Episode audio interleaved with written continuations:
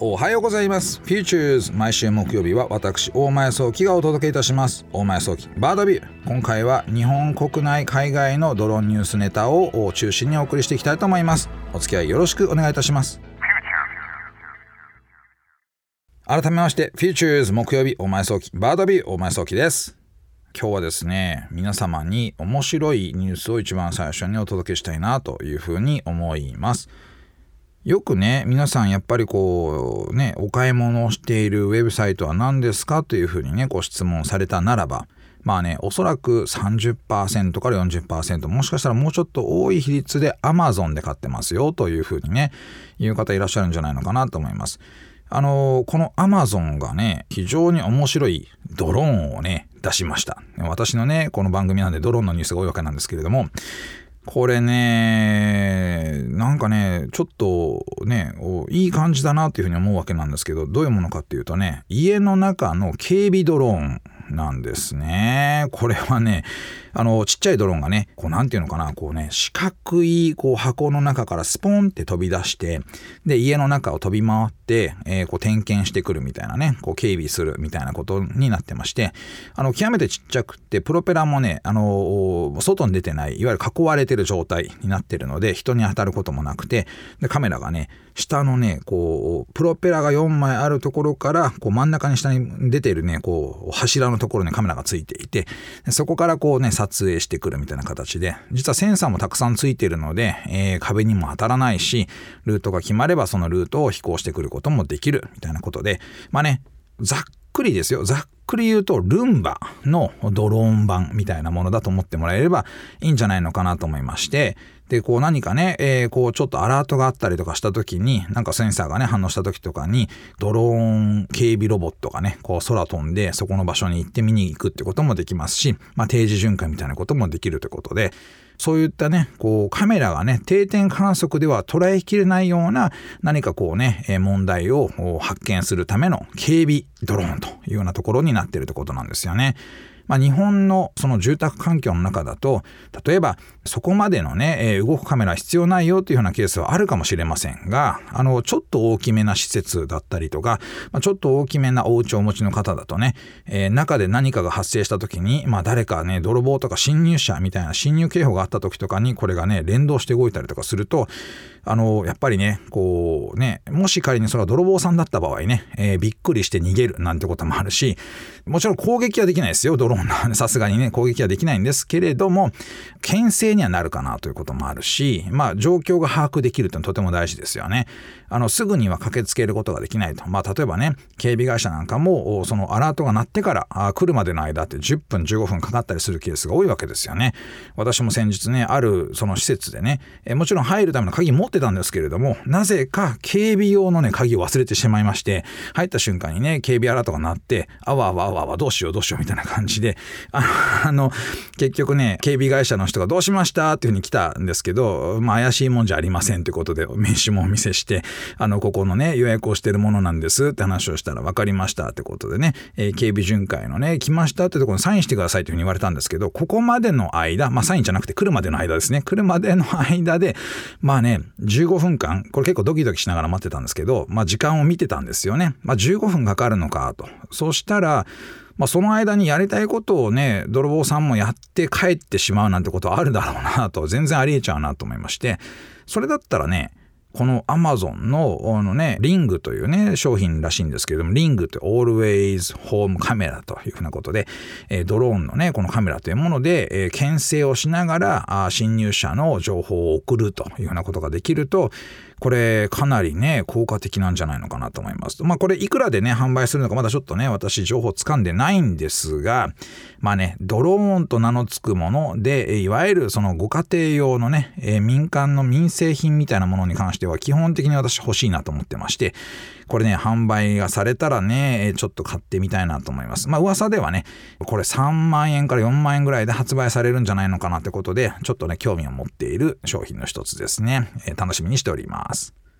さて次のドローンニュースですけれども、これはね、え、海の上、海上ドローンなんですけどね、えー、これアメリカから届いたニュースなんですけれども、ハリケーンの中にこの海上ドローンが突っ込んでいっ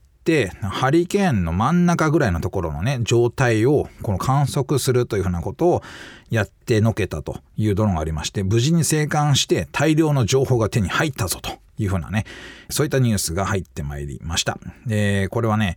今年のね、ハリケーンで、サムというね、えー、名前のハリケーンというのがね、えー、来たわけなんですけれども、風速で言うとね、大体ね、最大風速54メートルぐらい、前後ぐらいというところと、波の高さ15メートルぐらいまで高まったというふうなところがあったようなんですけれども、この状況の中に風力と太陽光発電で自立走行するための自立走行するっていう能力があるこのね船のドローンっていうのがあ飛び込んでいきましたというふうなところがありましてこれねすごい映像見たんですよ。この、ね、あの公開されてるね YouTube に公開されてる映像見たんですけど乗りたくない絶対。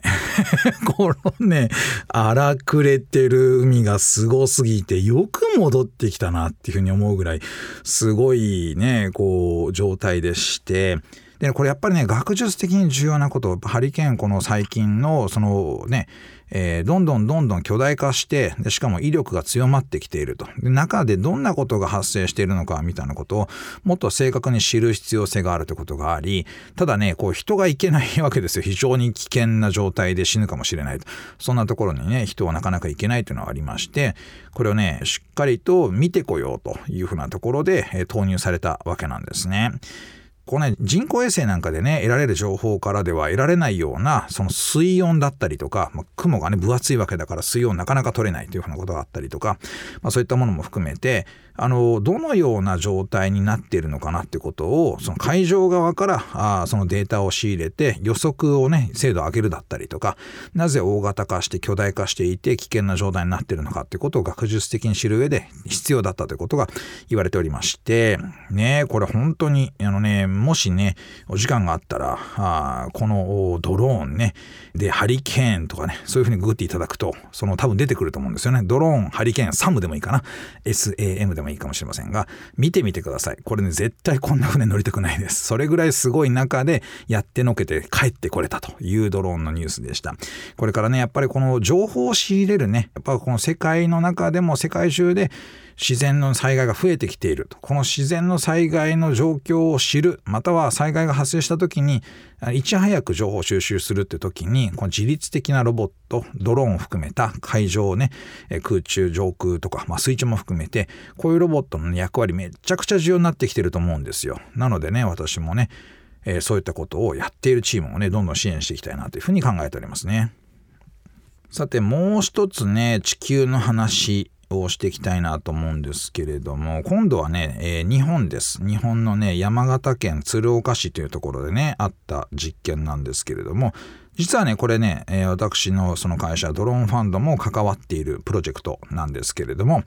海ごみの発見をドローンでどこまで正確にできるんだろうかということをねドローンと AI を組み合わせて、えー、海洋ごみの分析を行う実証実験を行いましたというところで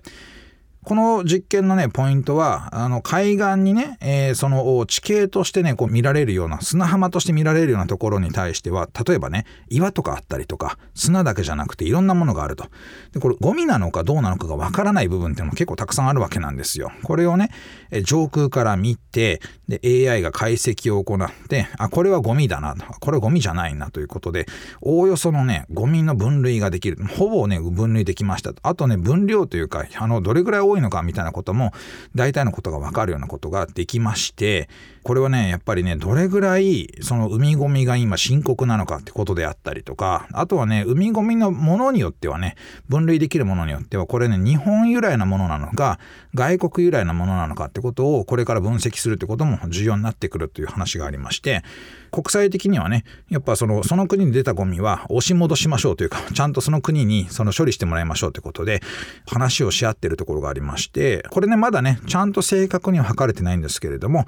日本海側の海岸に打ち寄せてくるゴミの多くはあの大陸側からね来てるものがあるよという話だったりとかあの逆に瀬戸内海だと日本国内のゴミがあいろいろとその漂着するよとか漂流してるよというようなことであったりとか場所によってね随分そのゴミの性質であったりとかが異なるということもありましてこういったものも研究していこうということがあり、まあ、ゴミのね今漂着の量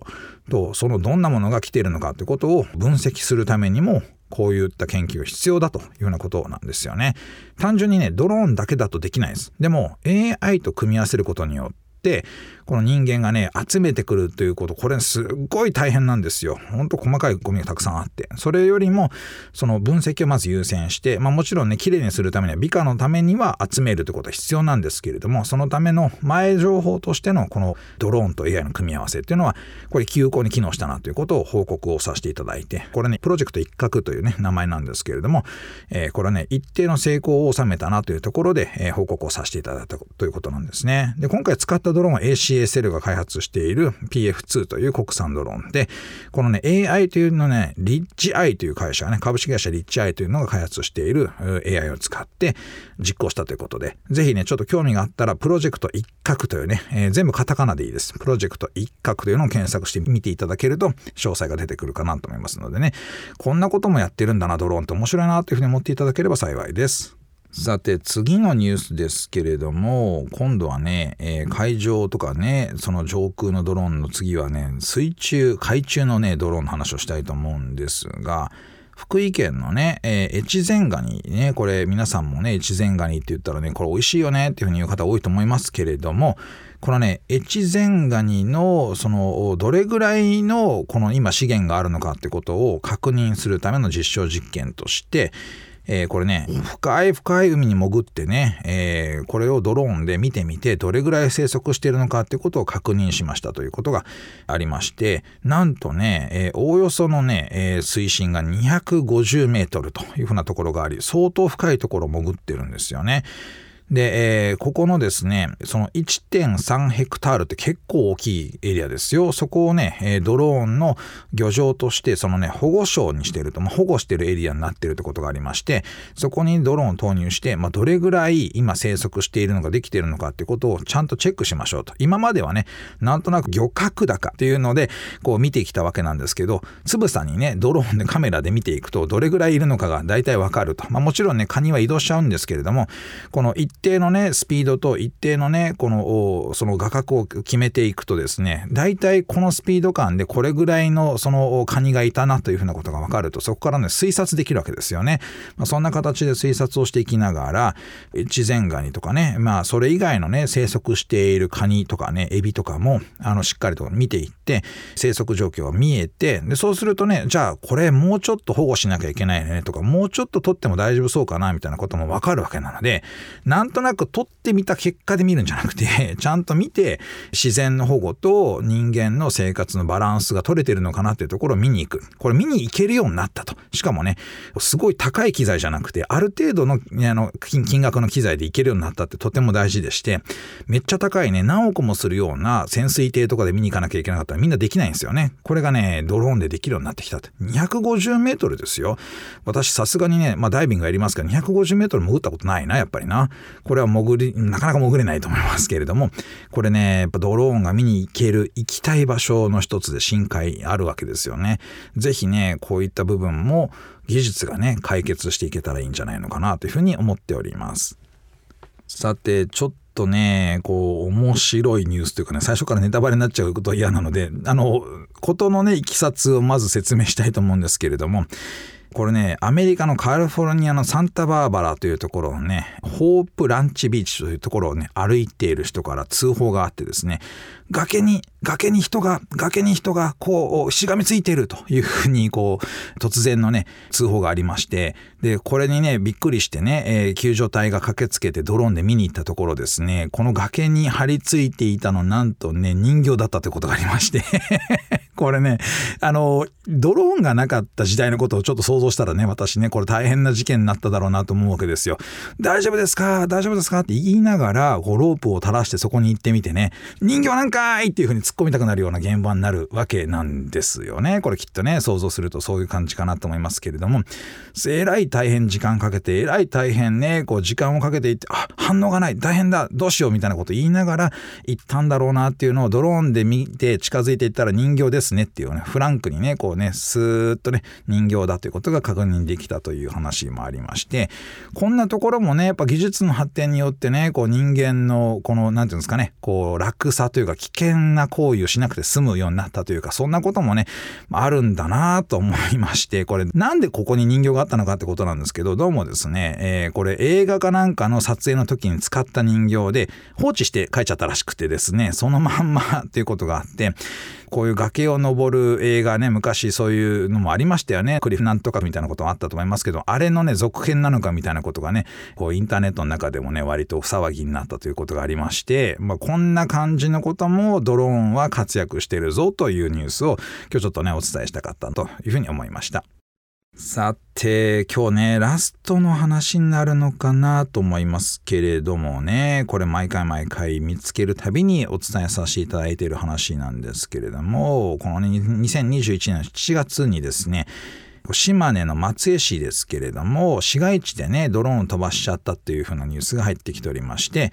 これ、えー、謙虚になったというニュースなんですけれども、やっぱりね、こう、ドローンのね、ニュースの中で一定の数、この市街地でドローンを飛ばして、えー、ね、えー、ドローンで見てみたかったみたいなことをね、言う方いらっしゃいますけれども、ドローン買ったなら、ちゃんとルールをしっかりと守りましょう。まずはね、ドローンのルールをしっかりと学びましょうというところで、当然市街地ではダメですので、そういったことね、どこで飛ばしていいのか、どういうルールなのかってことをね、守っていただいて、楽しんでいただければなと思いますので、皆さんドローンをお持ちの方はですね、しっかりと守って、えー、このドローンを楽しんでやってまいりましょう。